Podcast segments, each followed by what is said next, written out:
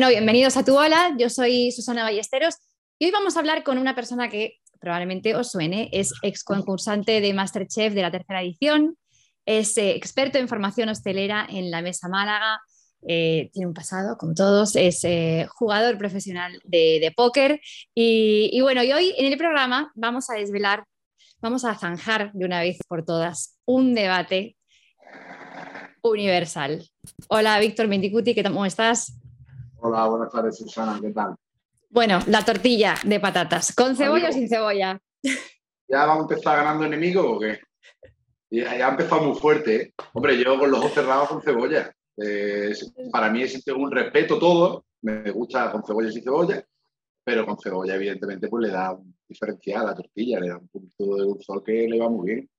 Bueno, bueno, eh, en mi caso es la que esté hecha, porque yo cocinar, cocino poco, mira, si me la dan cocinada, ya con ya la que sea, con, con setas, con lo que sea. Pero te gusta, como decimos aquí, el moquito, ¿te gusta caldosita o te gusta seca? No, me gusta. Me gusta caldosita si está justo recién hecha, claro. Sí, porque la otra aguanta más.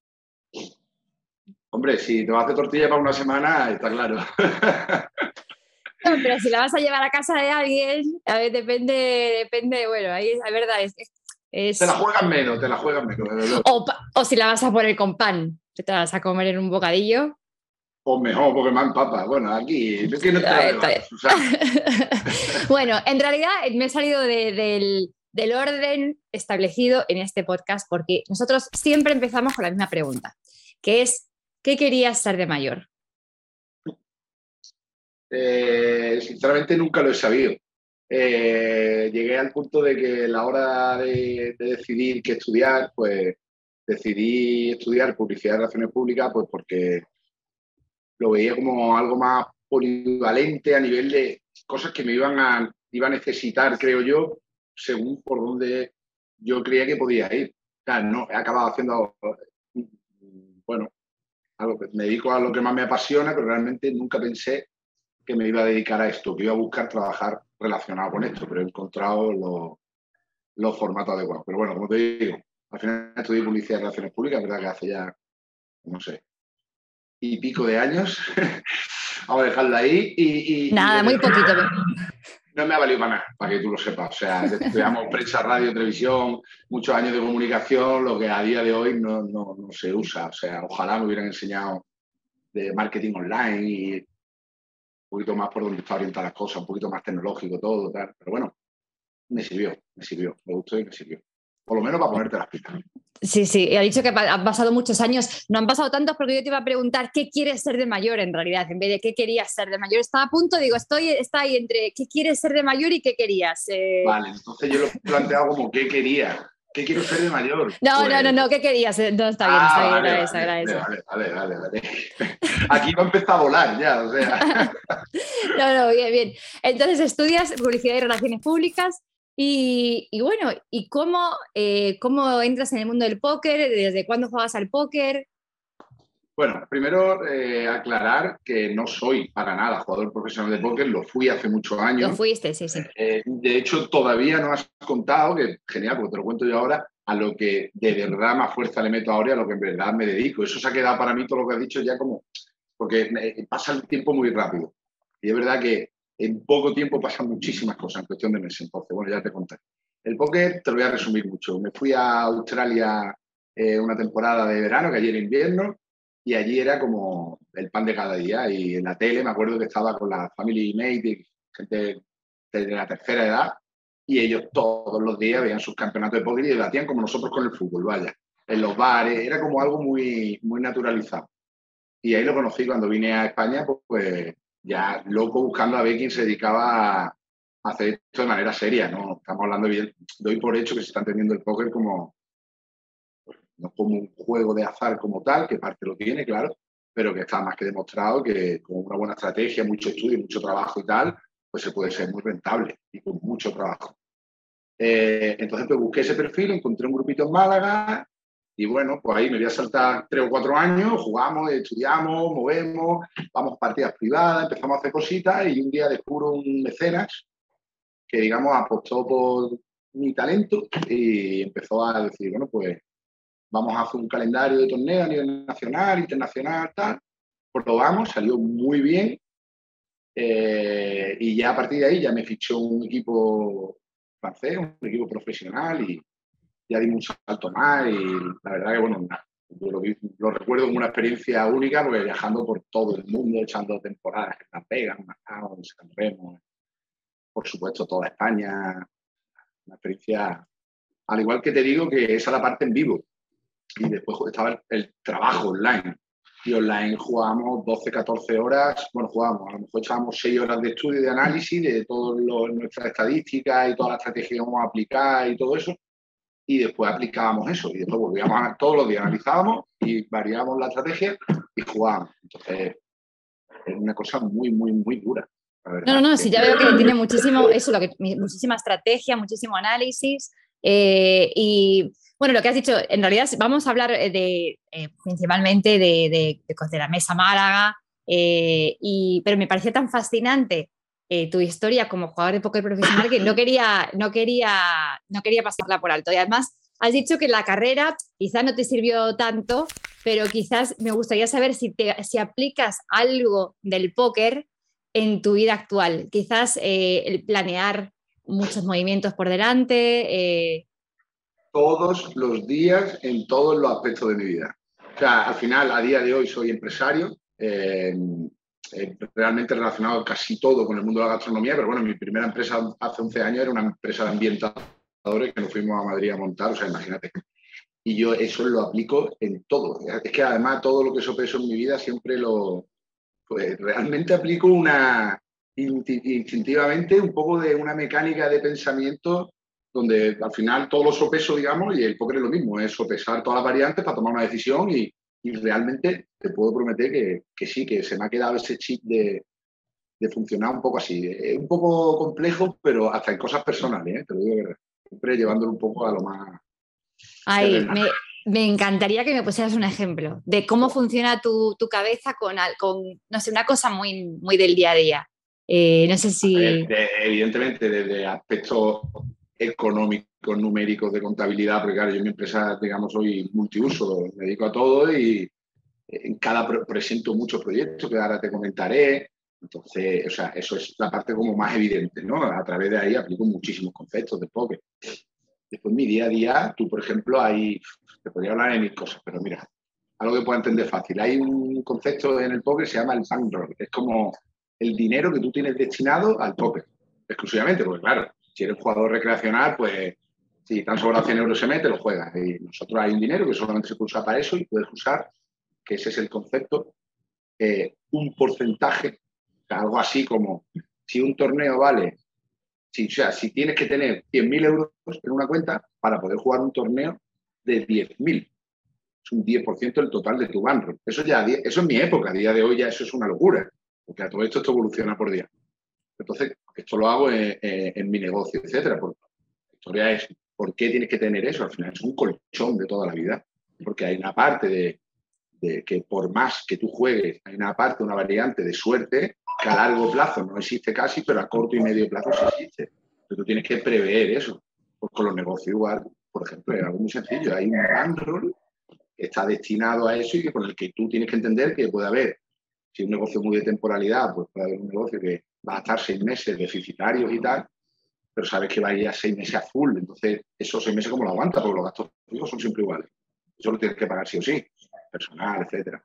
por ejemplo, ese sería un ejemplo ya más friki, incluso te diría otro ejemplo así, tipo, eh, pues problemas personales, que te puedes llevarlo al terreno de relaciones, familia, amigos, te ha pasado algo y tengo que tomar una decisión y llevarlo a, bueno, pues sopesar de toda la vida.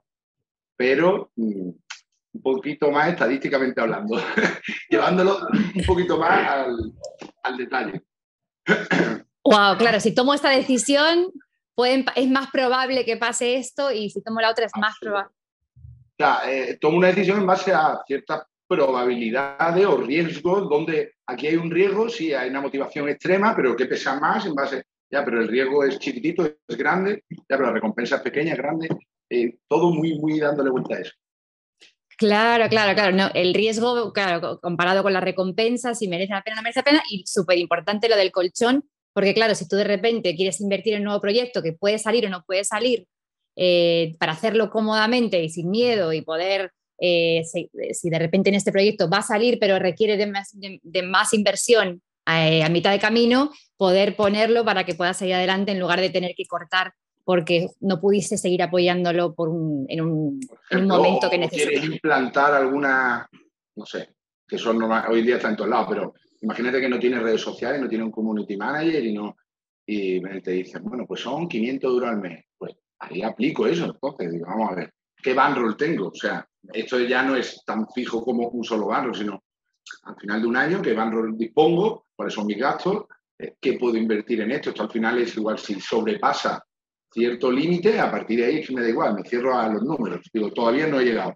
En cuanto llegue a esto y tenga, siga teniendo este porcentaje de colchón, por darle una palabra que nos podamos entender, ya tomo esa decisión, pues, por ejemplo.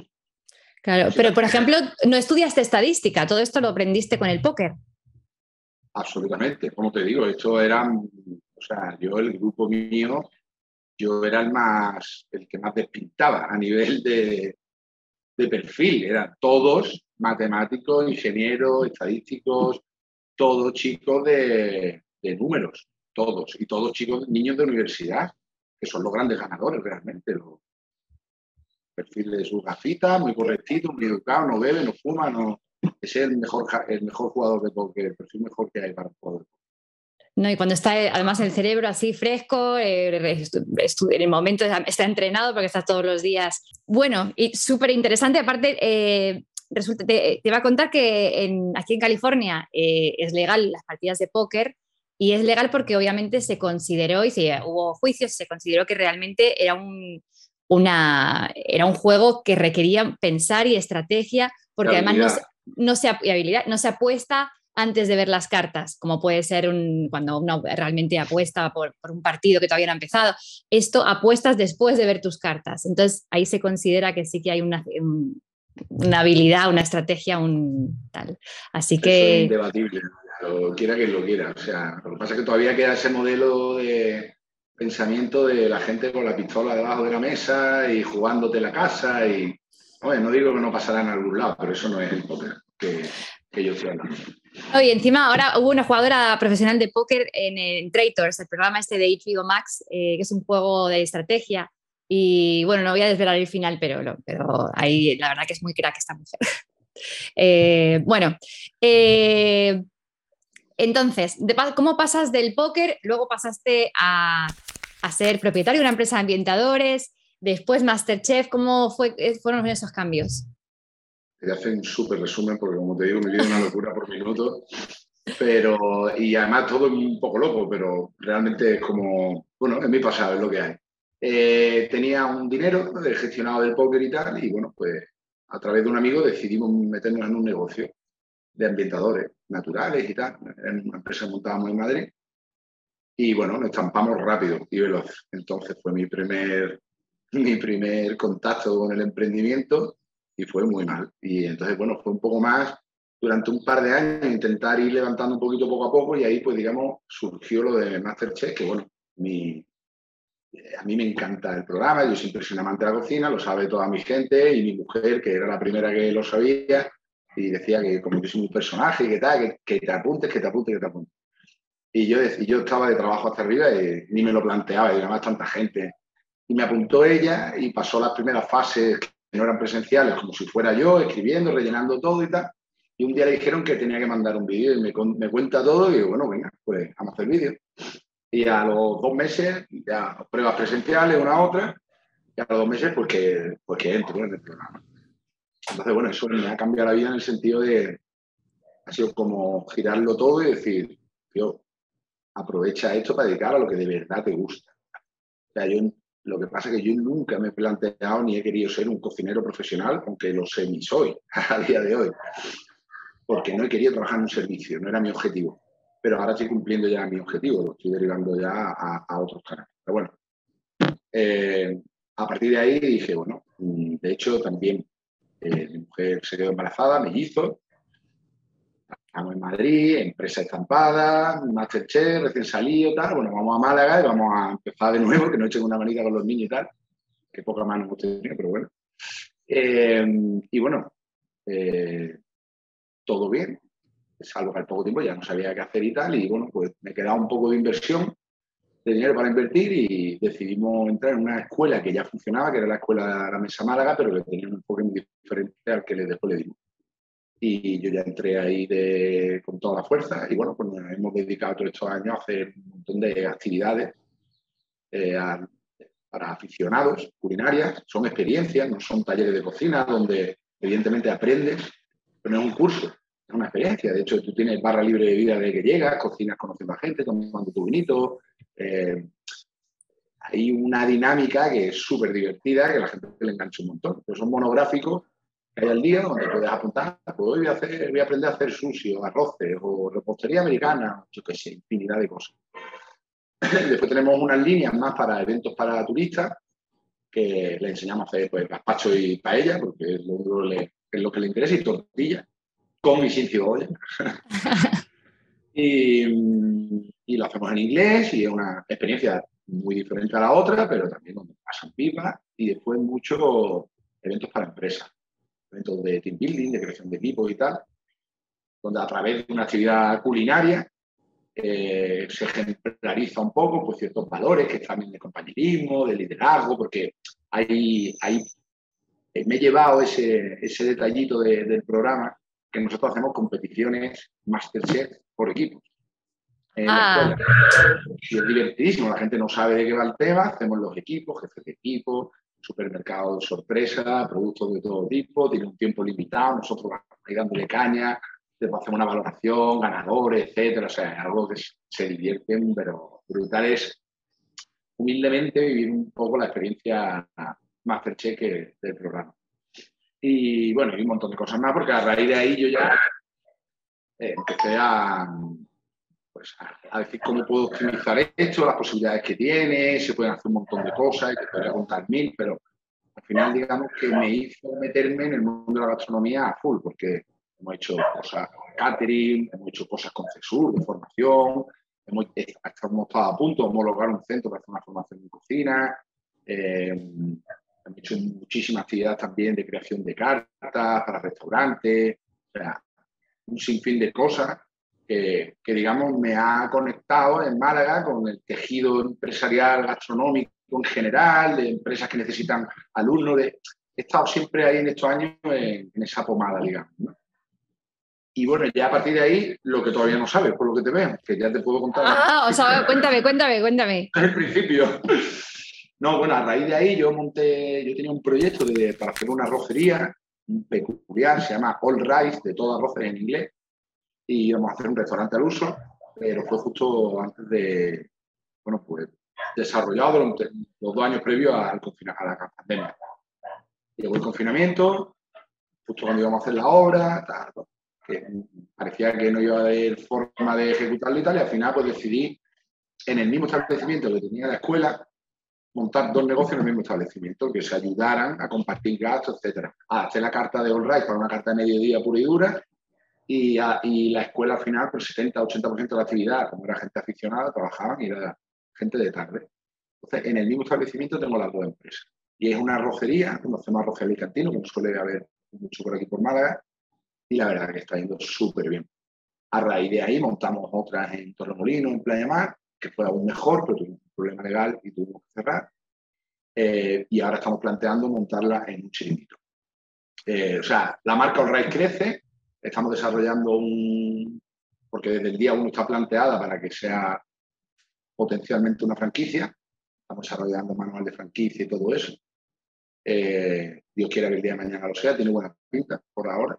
Y mientras haciendo, probando modelos pilotos de lo que sería la marca, eh, eso por el tema online. Y después, aparte, creamos una consultoría de hostelería eh, muy específica. O sea, hacemos de todo, pero realmente ayudamos a capital extranjero, sobre todo argentinos que están viniendo a Málaga en tromba, eh, a montar restaurantes. Entonces, hacemos un llave en mano puro y duro, un montón de trabajo detrás, imagínate, desde buscar localización, estudio de mercado, local, decoración, maquinaria, obra, hacerle la carta, las fichas técnicas, los calendarios, buscarle el personal, formárselo, todo el tema legal, asesoría, proyecto, todo. Es como una especie de llave en mano, donde después le hacemos un seguimiento a entre 7 y 10 años aproximadamente. Entonces cobramos, digamos, como una franquicia, cobramos un canon por ese servicio y un royalty sobre la facturación. Entonces nosotros estamos para dar servicio a cualquier necesidad que puedan tener. Que, oye, me he quedado sin cocinero, te busco a uno, te lo formo, etc. Eh, cambio de carta por temporada, venga, Es estar encima del negocio y formando a los propios propietarios que no son, no son profesionales de la, de la hostelería y además no son de allí. Claro, son, son inversores, son gente que quiere tener un restaurante pero que en realidad no sabe mucho de, o no sabe cómo lo... Es el perfil que busco, no son inversores al uso, que también los tenemos y también hacemos otros proyectos, pero eso ya es diferente a, este servicio que te cuento como tal. Es más, tú vienes, quieres venir aquí, montar un negocio, no conoces la zona ni la gente, ni sabes por dónde empezar, ni nada de nada, y, ni te dedicas a esto, tú quieres que te lo monten y quieres que te formen en ello, que sea un buen empresario que vas a hacer un, buen seguimiento de tu negocio. O sea, él trabaja, él, ejecuta. Yo estoy para enseñarlo. Para formarle y para ponerle todas las herramientas que puedo tener y, por supuesto, ventajas de proveedores. Eh, tengo más valores diferenciales, evidentemente, porque no te puedo resumir aquí en este tiempo, pero que imagínate para llevar un proyecto completo, pues tienes mucho trabajo. Ah, o sea, hay mucha tela que cortar, claro, yo me había quedado en la mesa Málaga, yo no sabía que tenías también eh, todos estos proyectos, lo de consultoría de restaurantes, además no sabía que, existía este servicio, que existía... Eh, que, Casi no existe como tal. Ajá. De hecho, aquí vino uno a Málaga, yo te lo digo con toda la claridad del mundo, y le ha ido muy, muy bien, y cuando lo conocí y veía el sistema de trabajo, digo, lo puedo hacer yo igual mejor. Así fue la idea. Entonces digo, yo tengo toda la herramienta, es plantearlo. Y, en ello estamos. La verdad que, bueno, contento, más sacrificado de lo que uno siempre se imagina, pero...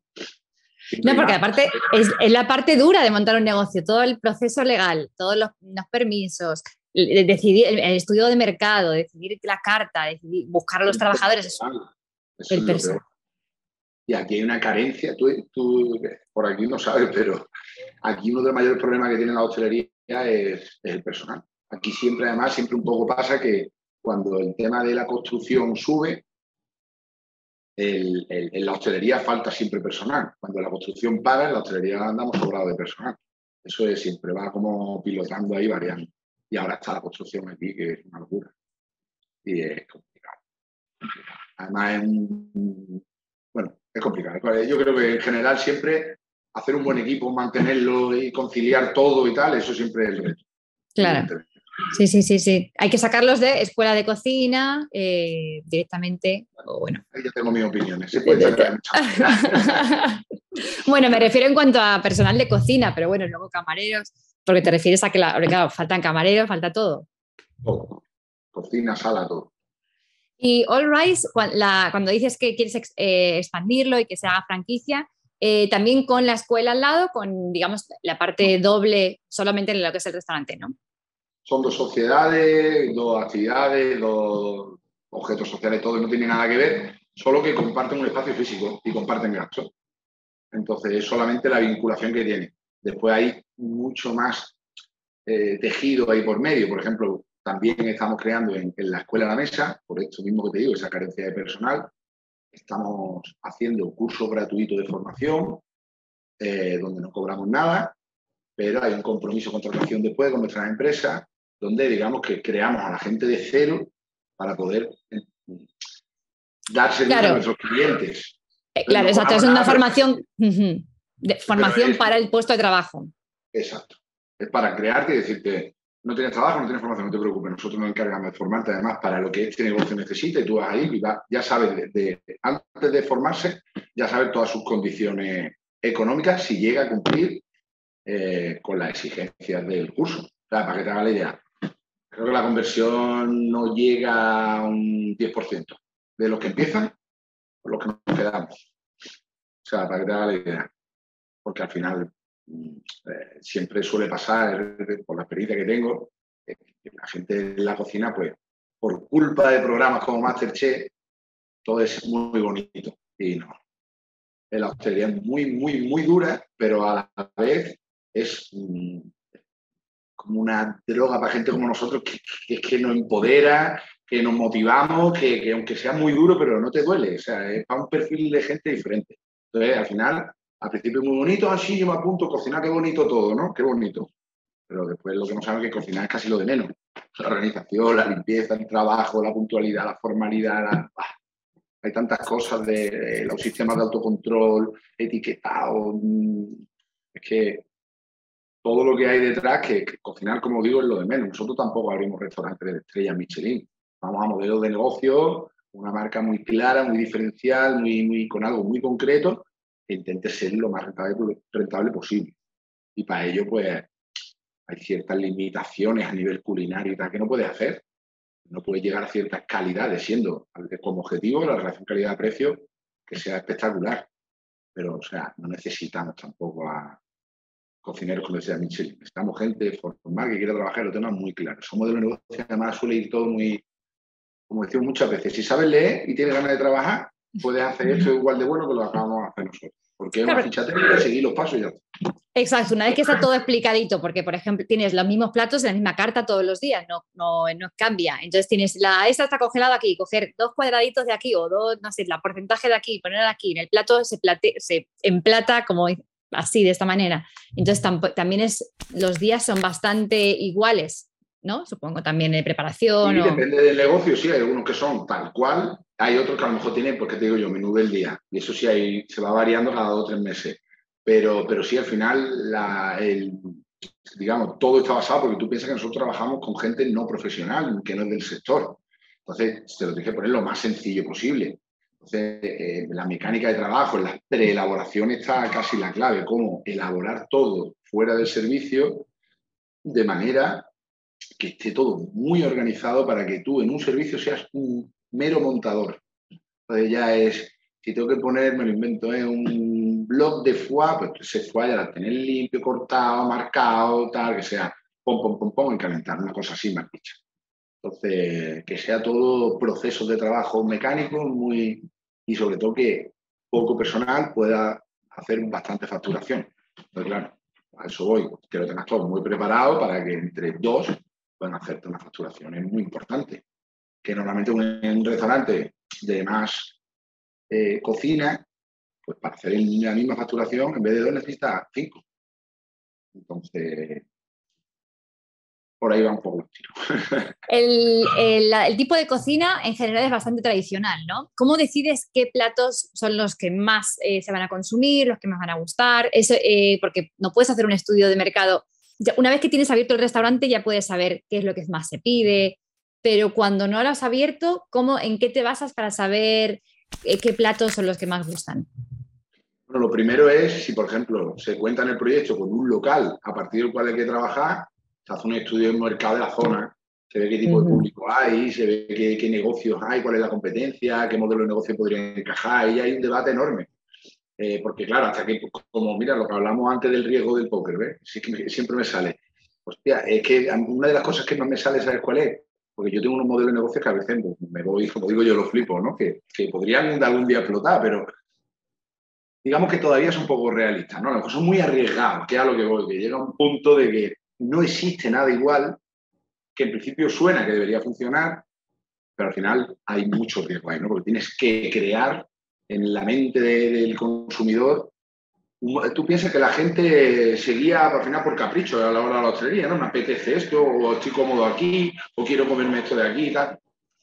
Entonces, cuando ya le tienes que hacer pensar, pero bueno, ¿esto de qué va? Y esto, pero ¿puedo comer allí esto me lo traes? Pero, pero esto que un poquete, un bowl, pero esto es caliente, pero no, no lo hagas pensar mucho. Que esté buenísimo, puedes conseguirlo, pero va a ser un proyecto más a largo plazo, digamos. Entonces, te centras ahí en el local y buscas la zona. Después, evidentemente, es qué modelo de negocio voy a aplicar. Una vez que sabes, pues me invento, necesito, estamos en, por aquí, donde estoy, en el rincón, y aquí no hay sitios de sushi, por ejemplo, y poqués y todo esto. Eh, y la gente te das cuenta y lo estudia y lo demanda. plantea y toma una decisión y dice, venga, por aquí va a ir el, tema. Es verdad que el tema del sushi eso es como más a veces, ¿no? Pero imagínate que va por de comida tradicional. ¿Vale? Algo que es más genérico. Pero ahora, ¿que ¿en dónde me inspiro yo? Pues yo cojo y más o menos son dos, tres valores importantes. Uno sería lo que te he comentado antes, es la ejecución de eso, lo que va a suponer, tipo de producto, una preelaboración fácil que pueda montarse de manera sencilla, con poco personal. Sobre todo importante, el escandallo de precio, que es el que sea rentable. Eso tiene un trabajo por detrás. O sea, si tú tienes que saber cuánto te ha costado hacer un plato de patatas fritas, tienes que pensar desde lo que te ha costado la patata, quitarle la merma de la peladura que has tirado a la basura, el agua que pierde la patata, lo que se queda de verdad, el, aceite que se fríe, cuántas tiradas haces por aceite, qué aceite pierdes. Pues el aceite, por cierto, hoy en día es como un producto casi de lujo, vaya. Eh, sobre todo el de girasol, les digo, el de oliva siempre así, os digo el de girasol, que es lo más, es lo más fuerte. Entonces, saber al dedillo qué te va a costar eso para meterlo después dentro del rango de precio y del ticket medio que tú estás buscando. fíjate, todavía no te he hablado de nada bonito de comida o qué tipo de plato. Es todo el número que encaje en la mecánica, que encaje en la filosofía del negocio, que si el último fue un restaurante andaluz modernito, era el punto, ¿no? Entonces, bueno, restaurantes, platos andaluces, pues ya tendrás muchos en tu cabeza, pero darle un puntito diferencial pues ya ahí estamos en el estilo del negocio, de, comida. Y ya basado en todo lo más que te he dicho, tenerlo en cuenta siempre, que encaje con todo lo anterior. Y a partir de ahí te inspira, pues yo, libros, Instagram. Un Instagram es la bomba para mí, para, para con inspiración. Yo tengo mis carpetas de Instagram alucinantes de, de, vídeos de, inspira una barbaridad, no para de ver cosas en el mundo entero, que yo todo lo que sigo es base a esto. Pues, no es que vea el plato que después copia, que por cierto, está todo inventado. no, yo, yo, no me he inventado nada. Yo me puedo inventar un modelo de negocio, pero al final la comida todo se copia, mal dicho, o se adapta más bien, ¿no? Algo que dice, hostia, esto me puede encajar, voy a hacer una prueba y la adapto de esta manera y le doy el puntillo. Exacto. Pero en lugar de ponerle un plátano no sé qué frito, le voy a poner aquí el no sé qué. Y le cambias, o porque te gusta, o te conviene más porque tu zona, a lo mejor dices, ah, aquí este ingrediente no lo hay o no. Ah, ¿Qué tipo de público? Si es más turista, si es más nacional, si es que son millones de, factores. Pero esa sí es la parte bonita, la, creación de la carta es muy frustrante también. Eh, a veces llega ideas muy buenas, pero te das cuenta que no encaja en precio, en tal, o de que es un producto que fluctúa muchísimo y que mm. un día está a 5 euros el kilo, otro está a 15. Es que es un riesgo muy grande. Eso ya no puede, si fuera mi negocio sí lo haría, porque yo estoy en eh, constante conexión con él y voy viendo las tendencias y cambio un plato, cambio otro. Yo estoy cambiando la carta en mi restaurante continuamente, pero ahí no puedo estar, no puedo aplicar tanto cambio. Por supuesto, y fundamental, lo has dicho tú antes, eh, todos los negocios, por lo menos la hostelería, que que yo conozco, son negocios vivos. De hecho, tú empiezas con una historia y puedes cambiar 180 grados dentro de lo que es la, carta, pero siempre marcando el estilo que han metido desde el principio, apostando por eso. No puedes coger seis meses, ¿no? Pues yo hace un restaurante andaluz y hace un chino, ¿no? O sea. Bueno, y rezando porque el plato eh, que de repente te has dado cuenta que fluctúa muchísimo, por ejemplo, digamos, no sé, un salmón con no sé qué, y de repente el precio del salmón baja, sube, por, inventarme algo, ¿no? Eh, y justo es el plato favorito del restaurante. Y ahí te la tienes que comer. O sea, que, importante también es verdad todo lo que has hecho de planificación. Y me pregunto si, si cada vez supongo que más y es básico, pero ¿cuántos restaurantes de barrio no tienen a lo mejor ese estudio hecho tan a fondo, tan desde, desde el principio, ¿no? Como has dicho, hasta contar el agua que pierden las patatas. Pues si lo quiere hacer bien, yo te soy sincero, yo en mi restaurante no llego a ese punto, fíjate lo que te digo. ¿Pero por qué? Porque es que al final eso es a nivel, mm, ¿cómo decirte? Tú piensas que hay tantos factores hoy en día, con el problema que tenemos en la hostelería de la subida de precios, que no sabes hasta dónde va a llegar. ¿De qué sirve contar un tercio de céntimo en una ración cuando te está subiendo lo otro que no sabes hasta cuándo y estás triplicando precios? Es que ahora mismo hay tal inestabilidad que tampoco hace falta perder tiempo. Pero sí que, por supuesto, el aceite y tal, eso no se suele contemplar. Pero has dicho algo muy importante que es lo que nosotros también estamos muy enfocados y queremos derivar después el negocio también. No es solamente hacer eh, negocio ya de mano, ni mucho menos. ahí toco todos los palos, pero es que la clave está en que he escuchado un dato tal que como que más del 80% de, de la hostelería que se monta en España no son profesionales, no son del sector. Lo típico de mi abuela hace unas croquetas muy buenas, pues venga, vamos a ver si va y las vendemos.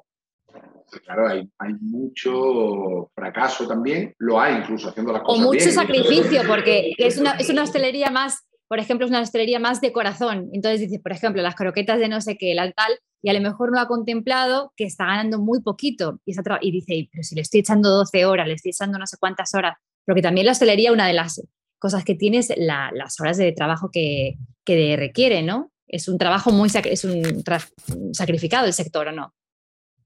Es duro, pero lo demás, como lo planteé, yo ahí no estoy muy de acuerdo. Eso es que has dicho antes la hostelería de corazón y te, iba a decir que nosotros usamos como otra definición. Está el hostelero a la antigua y el hostelero más moderno.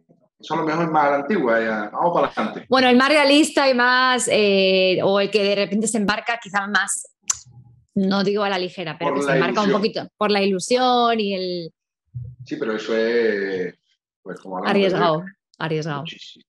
O sea, es que te lo, yo siempre digo lo mismo, digo, si es que la comida lo de menos. Si hacer comida rica, hacer una receta rica está tirado. Ábrete un libro, pruébala, si está rica, cómo lo ha hecho, ya tiene un recetón para el restaurante. O sea, fácil.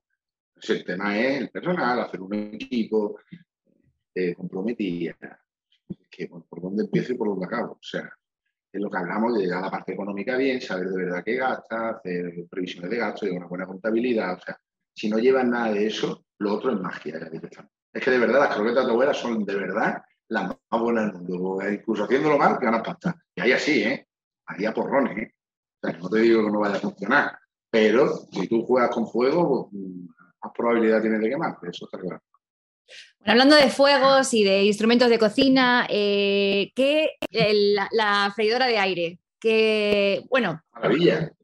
La maravilla, la gente sigue, ¿crees que la brigada de aire en un restaurante van a hacer, van a llegar a hacer las patatas fritas con freidora de aire o para otras cosas?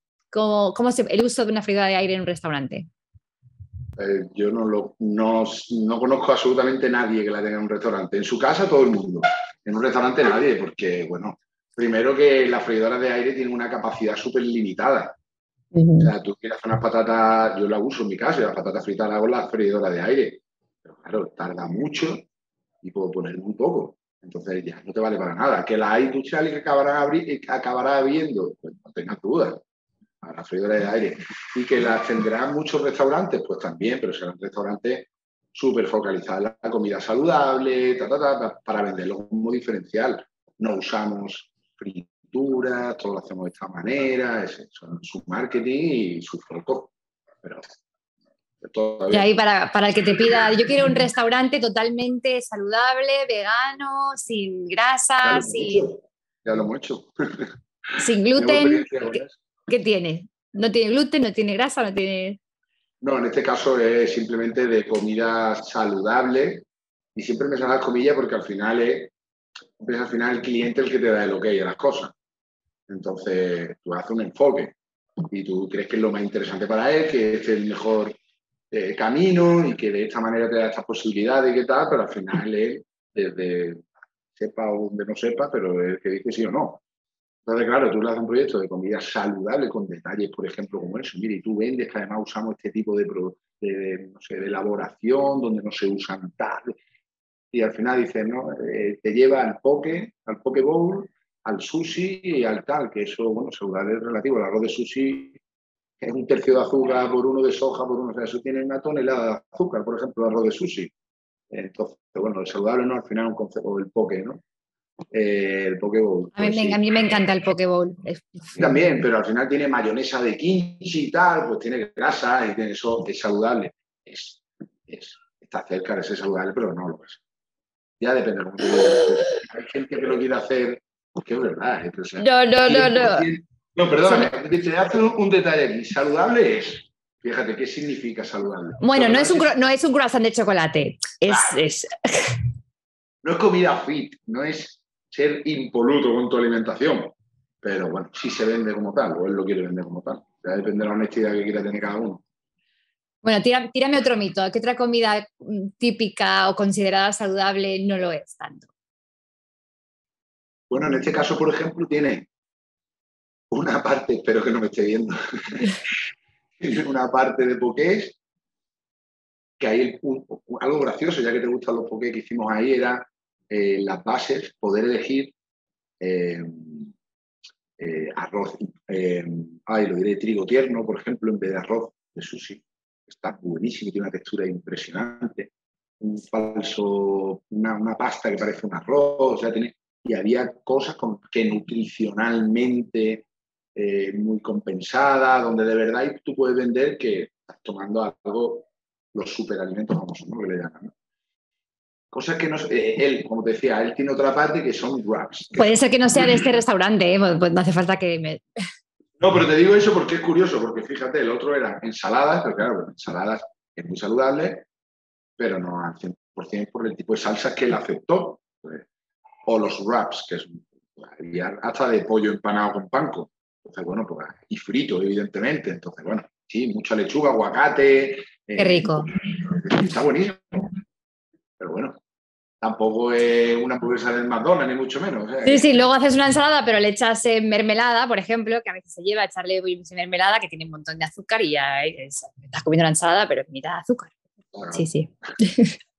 Esto... saludable todo aquello que, no esté procesado, eh, de eh, que sean productos naturales, que, y que evidentemente todo vale, vaya, yo no me privo absolutamente de nada y al final pues, pero tengo una, una dieta equilibrada y como de todo, pero no me privo de nada. Sí, sí, aparte de lo que dicen, de, lo que más lo, más saludable es comer sin culpa, porque la culpa es lo que se te atraganta y que no lo cuesta digerir, pero eso es lo peor. Eh, eh, ¿Cuáles son tus referentes? O si tienes eh, alguien que, claro, tienes referentes quizás como chefs, pero quizás más referentes como un empresario, como empresarios que hayan, que hayan crecido en su negocio, que hayan tenido varios eh, varias empresas? en, quién te fijas tú? Para, ¿O tienes un mentor? Tengo varios, tengo varios que, no son famosos. Por eso no te puedo ayudar mucho a esa pregunta. son gente de mi entorno. Yo, por ejemplo, voy a algunos grupos de networking. Ay, perdón, me pillo rápido. Eh, grupos de networking, hacemos reuniones de empresa donde, bueno, nos echamos una mano entre todos, digamos, ¿no? Y veo gente allí que se expone mucho y que habla mucho de su empresa y de cómo se organiza y todo. Y eso suelen ser más mi, mi referente, la gente en que me fijo y que más me gusta seguir un poco sus pasos, su estilo, digamos, a la hora de afrontar muchas cosas. Y aprendo una barbaridad, aprendo una barbaridad. De hecho, no voy para buscar negocio como tal, voy para, para estar ahí, estar conectado con tejido empresarial aquí de Málaga, aprender de la gente, de las empresas, de cómo funciona, pues que me gusta y, eh, en mis referentes todos por ahí, por eso no te puedo dar nombres muy concretos, pero gente que es para que sea un referente de verdad. Está creciendo mucho Málaga, ¿no? Porque o, escucho eh, quizás eh, pues en Instagram o noticias, veo cada vez más a menudo el nombre de Málaga. bueno, hace poco entrevistaba al CEO de, de, la empresa de aviación más grande de Europa, que está en Málaga, de la Escuela de Aviación. tenemos, bueno, está Antonio Banderas también poniendo Málaga siempre en el punto de mira internacionalmente. Eh, es, un, es un sitio que la verdad que atrae a muchos turistas, es, muy rico supongo también para la gastronomía, los restaurantes supongo que funcionan bien.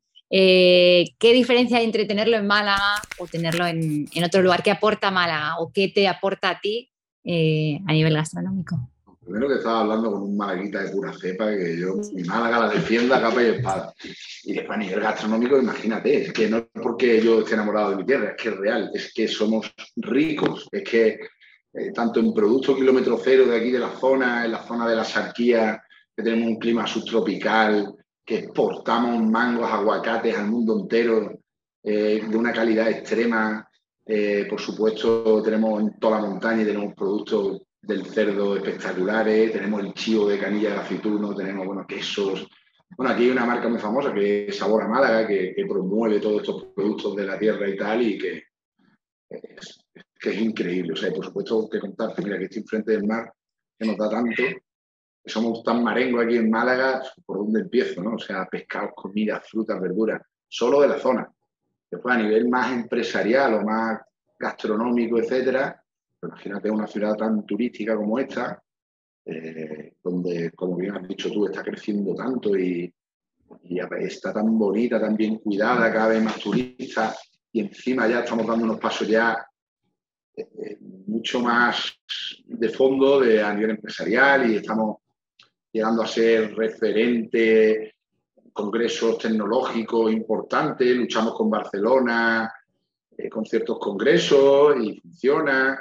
Viene ahora Google y vienen grandes empresas, se están haciendo edificaciones en sitios realmente relativamente céntricos que antes estaban medio abandonados y son de hiperlujo, donde el piso más barato es un millón y medio de euros. O sea, para que tú veas, bueno, aquí tú te vas a cualquier pueblo de Málaga ahora, fuera de Málaga ya ni te cuento, pero fuera de Málaga, un piso, te digo por experiencia, vaya, un piso con un dormitorio, eh, tres pueblos más lejos de la capital, y sin reformar y un primer ascensor, te van de 900 euros. y Málaga no te quiero ni contar, eh, creo que el otro dijeron dieron el dato de que estaba la media en 3.000 euros el metro cuadrado. Era la ciudad más cara o de las más caras de, España. Una locura. O sea, todo eso significa mucho también como a Málaga, pues, eh, sentido común, está viniendo cada vez más gente, sube el precio porque se paga, esa barbaridad de alquileres, de ventas, todo eso se paga, viene gente con poder, vienen grandes empresas, vamos a hablar del desarrollo a nivel cultural aquí en Málaga, somos ciudad cultural, aeropuerto internacional, del AVE, ves que tenemos todo, que todo el mundo quiere venir, es que entonces tenemos productos, tenemos alegría, tenemos gente con ganas de trabajar, bueno, eso es regular. Pero Hombre, que también con esos precios, con esos precios, claro, también para buscar trabajo, o sea, bueno, es difícil.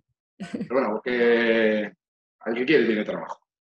Pero como te decía, tenemos todas las características para, ser referente al sector gastronómico. De hecho, ya a nivel de estrellas Michelin y eso, aquí Mala Capital siempre ha habido eh, José Carlos García, que era la única que, había, y, en general ahora todos los años dan dos, tres sitios nuevos, más otros que ya las tenían y le dan una más, o las renuevan. Es que es normal, eh, estábamos tardando, estábamos tardando. Y además toda, y toda esa gente va muchísimo a comer afuera porque eh, se estila mucho en, en, en Andalucía, en España, comer afuera, el chiringuito, las tardes, la cervecita con, con las tapas, eh, que no tanto aquí. imagínate con nuestro clima. Aquí frío hace tres días al año y es que llama mucho más a la calle. Nosotros en Málaga somos un callejero. Entonces, por eso son más incentivos de por qué Málaga es un sitio ideal para la hostelería. Ah, por ejemplo, en tu caso, ¿cuántas veces a la semana comes fuera de casa? A ver, yo en mi caso es que soy un animal de trabajar y entre ciertas y situaciones personales, dos hijos, proyectos varios, etcétera, pues si te digo la verdad, yo que sé, una con suerte. Cuando he tenido una vida más normal, de trabajar ocho horas al día y tener un par de días de descanso a la semana y eso, por lo menos, tres veces por lo menos, que sea desde irte a un restaurante hasta irte al burger de ahí con tus tres amigos, tomarte una pisita con los niños, una pasta o mínimo tres veces. Y ya no te digo cuando trabajaba en la calle, que comía todos los días fuera, ¿eh? todos los días. Porque te buscaba el menú del día, pero comía todos los días. Ay, no, ya, tengo, ya me estoy imaginando el All Rice eh, cuando vaya para Málaga, o, en el restaurante o en el chiringuito que abráis. Porque más aquí en Los Ángeles no hay el chiringuito ese así per se español, se echa mucho, mucho de menos. Así un, oh, un chiringuito en la playa. eso, eso no lo va a encontrar fuera de Italia y hay cositas parecidas en Grecia, pero no con... Un chiringuito es más que un edificio, tiene otra salsa. Sí, sí, sí, sí, Con tu barquita, con tu maderita, tu espeto, por Dios, por favor. Eh, cuando fuiste, me contaste antes que habías estado en Australia eh, de pequeño, de, joven, de más joven. Eh, de alguna cosa culinaria que te haya parecido de la gastronomía internacional, ¿qué es lo que a lo mejor has, adaptado o te gusta o algo que, te, hayas adoptado de, otros, de otras zonas? En Australia, no, en general, ¿no? En general, bueno, yo al final, como te digo, me encanta la gastronomía, me encantan todas las culturas gastronómicas de todo el mundo, pero la que más probablemente uso, ya no a nivel, a nivel personal, es la asiática. Uso muchas cosas de mucho salsa, aceite, productos asiáticos en general, que combino con, con recetas realmente más tradicionales, porque al final cuando cocino en mi casa es con lo que haya de qué hago. Entonces, no, jamás la vida he sido una receta ni nada. Suelo usar, mezclo cosas más o no tan habituales, porque al final yo que sé, poner soja en vez de sal, al final es, entre comillas, aporta lo mismo. ¿Verdad que da tonalidades diferentes, pero que tiene encaje en los platos más insospechados. Entonces sí, la asiática diría que es la que más influencia, la que más influencia tiene. me iba a preguntar en Australia y te iba a decir que absolutamente nada. es un país con 200 años, o sea, que es que no tiene cultura directamente, o sea, y gastronómica, pues muy a la inglesa, que tampoco digamos que es mi favorita. Claro, claro. Y tampoco. Y de allí donde tú estás, pues imagínate, una burger buena y las carnes, todo esto. sobre todo las parrillas, los ahumados. Eso me encanta. Ay, sí, sí, sí, sí. No, ya las hamburguesas, la verdad que son, son buenas. Eh, ¿Cada cuánto repites plato en tu casa? Yo creo que nunca, porque es lo que te digo. o sea, para ti un plato es un arroz, por ejemplo, hacerte un arroz. Porque yo un arroz te lo, eh, tiene, o sea, desde la variedad del arroz que te hago, el tipo de ingrediente, el caldo que uso, si lo hago en modo risotto para que suelte todo su colágeno y tal, o lo hago en modo seco, caldoso, semicaldoso, eh, es que todo es tan diferente. Nunca hago dos arroz igual, eh, por ejemplo, arroces, cuando digo arroz, pero a ver qué más uso. Diría que mi plato favorito que más me obsesiona es el gazpachuelo, que es el plato más malagueño que conoce. No el gazpacho, el gazpachuelo. Gazpachuelo. Bueno, dime la diferencia, porque como yo no vivo ahí, quizás no. Imagínate, es, pequeña la diferencia. Un gazpacho sabes lo que es. Un gazpacho al final es una cosa muy rara, pero aquí en Málaga somos auténticos fanáticos. No hay más malagueño, nada más malagueño que eso. Que es una sopa de pescado que va ligada con mayonesa. O sea, es blanca y en caliente. O sea, es muy raro. ah, wow. ¿Y le echas mayonesa a la sopa? Es una sopa de pescado, al fin y al cabo, con mayonesa integrada, o sea, ligada. Y con un control de temperatura que flipa porque como te pasa un poco se corta. O sea, tiene su truco y tal. Y eso es auténtico fanatismo lo que tenemos aquí en Málaga con eso. Es de invierno. Yo soy súper fanática de la mayonesa, pues eh, eh, lo que pasa es que me da miedo que se me corte, que no soy muy... pero eh, ¿echas la mayonesa al final o cuando durante? en casa, la ligo poquito, lo dejo a temperar el caldo y la ligo poquito a pico con una batidora a temperatura ambiente. Y después lo caliento un poquito, nunca me lo como caliente, caliente. Cuando lo hago en el restaurante es diferente. Tengo maquinaria que lo puedo poner a X grados, pero con una aspa que no para de mover durante tanto tiempo. Entonces la ligo, no se corta y sale bien calentita, es diferente. Tengo otras herramientas. Entonces hacer la casera. Hago una sopa de pescado. Está caliente. La deja... Una receta sí, una receta de una receta, una, algo así, venga. Una, no tengo... Esto es muy básico. Coger un pescado, nosotros que usamos mucho la rosada, que es muy nuestra, o algún pescado carnoso, y hacer un caldito de pescado ligero, con una verdurita, una zanahoria, un puerro, por ejemplo. Eh, y le pones tu espina, lo que tengas, espinas de pescado que tengas guardado, o una cabeza de un pescado, o la peladura de los langostinos, algo que le dé saborcito. Y con eso hace un caldo y lo cuece 20-25 minutitos suficiente. Y ya tiene el caldito. Por otro lado, hace una mayonesa casera que tú has dicho que ya sabes hacerlo, que se te corta a veces. Ah, ah, no, no, no, casera. Y, Hombre, la otra... ah. una mayonesa de bote. por favor. No, te cuento, ya paro, ¿eh? no, te cuento más. No he hecho, bueno, cuéntame, cuéntame. Pero no he hecho una mayonesa en mi vida, pero eh, la he visto hacer. Bueno, eso es fácil. Una mayonesa, huevo, aceite, sal, un poquito de limón o de vinagre, pones la batidora abajo, le das, y empieza a montar solo. Y cuando ya veas que está semi-montada, ya empieza a mover un poquito. Y ahora es que bien te sale. Vale, lo voy a probar. Vinagre caliente, un poquito de vinagre caliente, que suele ayudar a que no se corte. De manzana, balsámico no sirve, ¿no? No, balsámico es muy fuerte. Manzana, de vino, sí. Eh, nada, tu mayonesa y después la liga. Lo que pasa es que ya después lo que tengas allí de producto, pero normalmente nosotros en el restaurante la ponemos muy básica, un trocito de patata roja, todo cocido, los trocitos de rosada, un par de langostinos cocidos, eh, todo en ese caldito y un par de almejitas. Es como muy denso, es pesadito, no te puedes poner un platazo, le ponemos unos pasitos así anchote eh, con tres trocitos y tal, después aquí hay manera y formato de toda la vida. Eso es un plato tradicional de Málaga, que era comida de pobre. Antiguamente no se hacía con caldo de pescado, era, se hacía con agua, con una cebolla, a mayonesa y patata. Y algunos le echaban mi abuela, era arroz, patata y cebolla lo que el gazpachuelo. había pescado realmente, pero era el agua ligada con la mayonesa, etcétera, etcétera. Y ya te pones a, digamos, a mejorar un poco la receta y va por la onda que yo te cuento. Después cada uno dirá su... Uh, uh, pero entonces, bueno, eh, cuando la mayonesa que haces a casera, después la echas en el caldo y la mueves un poquito más y... si no quieres regar, decirte algo sencillo, enfría o atempera el caldo y ya después lo mezclas. Simplemente pues va a, la mayonesa mismo le va echando el caldo poco a poco y lo va batiendo. Y ya la tiene integrada. Lo otro ya más complicado, que es calentarlo. Entonces lo calientas, muévelo con una varilla, ve moviendo y con el dedito mismo lo vas tocando. Cuando esté calentito, páralo ya. Y ya te lo puedes comer. Claro. Mucho más se te corta. Vale. Vale, vale, vale. Ok, bueno, esa ha sido una muy buena, muy buena. Esa...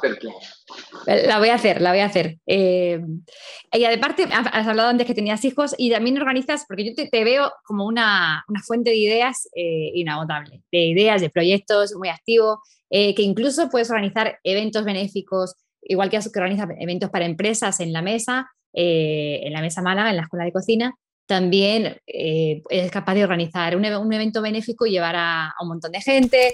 Eh, no paras, no paras. La verdad es que sí, tengo que parar allá, tengo que parar allá.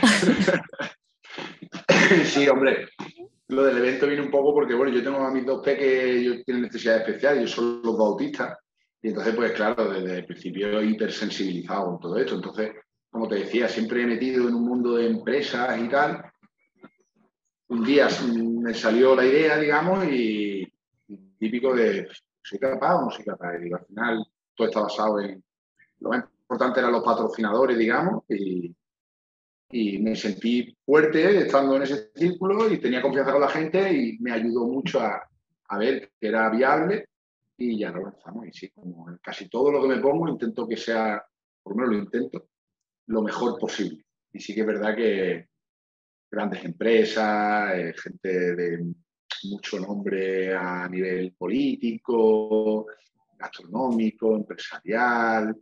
Hicieron muchas actividades buenísimas. Se generó por, mucho, por muchos aspectos también. Empresas que donaban mucha para los, sorteos que hacíamos después, para que la gente comprara papeleta y tal. Y la verdad que fue impresionante. Fue súper bonito, todo el mundo colaboró. Fue un éxito de las cosas que más contento estoy, fíjate lo de... Ah, claro, es que son, esos proyectos que te llegan adentro y es que además es un proyecto tan personal que... Pero me imagino que, es mucho más, importante, mucho más importante eso que cualquier empresa ni cualquier historia. Eso es lo que te da al final también la energía para estar tan loco como yo y no Claro. Oh. Eh, me imagino que cualquier, que te estoy escuchando y digo, puede ser, eh, si yo quisiera montar un, negocio en Málaga, ya sea gastronómico o no, eh, te veo con esa, capacidad de gestión y esa capacidad de estudio y de, aprendizaje que incluso me, imagino que casi podrías montar cualquier negocio, que no, aunque no fuera gastronómico. Tendrías las herramientas para poder, para poder organizar algo desde cero de nuevo. Ya estamos casi en ello. con un tema de, textil, de diseño. ya sabía yo, ya me lo olía yo. Ah, claro, eso sí que no lo sabe nadie, pero nadie, nadie. Mi socio y yo, eh, bueno, es mi socio, digamos, y él, bueno, al final, como todo, yo, tú lo has dicho todo, tengo ciertas características, o sea, ciertas herramientas, digamos, que puedo aplicar a otras cosas, pero no soy eh, experto en eso, pero si hay otros que sí lo son. Entonces, no hay una historia.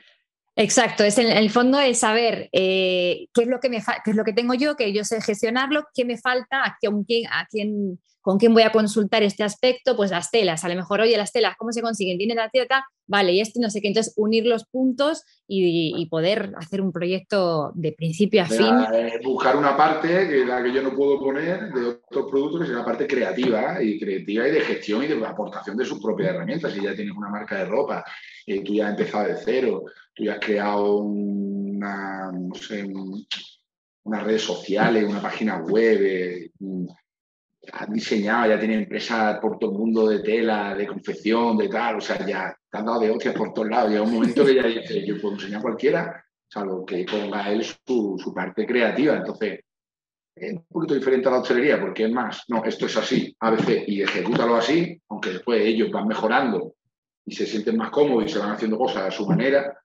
Y esto un poco más a, ti te encantaría ser diseñadora de bolsos, por ejemplo, y tienes talento y yo te voy a ayudar a que lo seas. Entonces, voy a poner toda mi remeta y todos mis recursos y todas mis ventajas ya por mi experiencia para que tú puedas desarrollar esa idea. Pues sí, la verdad que está fraguando. Mira, todo el mundo debería tener un Víctor Mendicuti en su vida para, que lleve a, puerto sus, ideas. Porque hay mucha gente que quiere, hay, mucha gente, hay un montón de gente que, que, es talentosa en una cosa, que tiene mucho talento, que tiene ganas, que tiene tal, pero claro, todo ese esfuerzo que hay detrás para que tenga sentido, para que baje a la realidad y sea algo viable, rentable, eh, a largo plazo, que tenga sus... Todo eso, además hay un montón de, como tú has dicho, eh, que además hace seguimiento al restaurante, a los restaurantes que, eh, que tú montas, les hace seguimiento después durante años. Es una cosa continua, es un trabajo de día a día, de ir revisando, de ir cambiando. y claro, esa es, esa es una parte grandísima de esfuerzo, de valor añadido, bueno, de valor, no, añadido, de valor fundamental. De valor, es, además es la base de, de cualquier negocio eh, y que, vamos, me parece, me parece muy útil. te imagino en las reuniones de amigos, eh, cuando estás con amigos, que alguien te diga, no, me gusta hacer esto. No, no, no, lo que tienes que hacer es, lo que tienes que hacer es buscarte tal, tal, tal, hacer esto, lo otro, ¿no? Les tienes escritos así o no. Al revés. De hecho, yo me estoy dos días mordiendo la lengua porque voy, oigo, veo, veo un local, veo un, un contexto, digo, chavales, aquí, tú no me dijiste, tú has visto, y sí, y sí, y sí, y sí. Yo, me tengo que estar mordiendo el labio y digo, para, para, para, para. Céntrate, vamos a ir pasito a paso, porque sí, es verdad que se me va. Continuamente estoy pensando en eso, pero. Sí, la verdad que. Pero bueno, al final, lo estabas diciendo tú, eh, yo, yo vendo mi know-how, digamos, yo, yo vendo. Yo no soy el mejor en nada, yo no soy el mejor hostelero, yo no tengo los mayores resultados que puedo demostrar como hostelero, pero no los necesito, porque sí que es verdad que sí me da, como digo yo, perdona, yo soy muy mal hablado, pero me he dado tanta hostia que sé exactamente que no me va a pasar nunca más. Y yo te voy a vender, vender suena muy, muy material, pero yo te voy a ayudar a que a ti no te pase, a que te ahorres eso. Entonces, mm, y por supuesto después también mm, demostrarte que, es una apuesta de valor lo que estamos haciendo, que está muy bien organizado, que, que aparte tiene mucho, eh, como te decía antes, muy flexible, un negocio vivo, que está planteado previo al negocio a, la instalación y a la, ejecución del proyecto, está planteado que si no funciona, más o menos, para que tú lo entiendas, en plan B, en plan C y por dónde va a derivar. O sea, ya si no funciona por aquí, por dónde y por dónde, dónde va a ser ese movimiento, ya está planteado también de inicio. Es que tú ya tienes muchas respuestas para saber decir, macho, está muy bien planteado. Después hay aspectos, como yo le digo a ellos en minuto uno. Yo no sé si yo tuviera la varita mágica, pues que no estaría enseñando nada, sería rico y todos mis restaurantes funcionarían. Entonces hay una parte, evidentemente, de aceptar, de riesgo, no lo que hablamos antes, pero... Hay una parte quizás de preparación de riesgo, ahora que ya hemos vivido una pandemia que nadie se lo esperaba y que de repente vino como, eh, ahora que ya ha pasado, eh, a futuro, ¿hay una planeación también en si viene otra pandemia, tenemos el plan C? No, eso ya no, porque eso es claro, es que es que mañana Putin puede pegar un pepinazo aquí no esperamos ninguno. o sea, es que pueden pasar tantas cosas, mañana sale una nueva, o sea, yo ya eso es ser, eh, no sé... Catastrofista. O sea, es más por en el, en el sentido de, entendiendo la experiencia, en qué cosa hay riesgo o a un pequeño riesgo y si no funciona, dónde derivamos sin, para que todo sea coherente. Como te decía antes, tú no puedes decir, ah, no, no, pero es que si montas un chino aquí, triunfa. En seis meses a la eso no tiene. Es, este modelo tiene esta flexibilidad, si no va por aquí, un poquito por aquí, si no este cambio, y aquí tiene que estar ya el resultado final. Es donde tenemos que aceptar. Eso es lo que está previsto. Lo demás, los brujos, lo sabrán, vaya.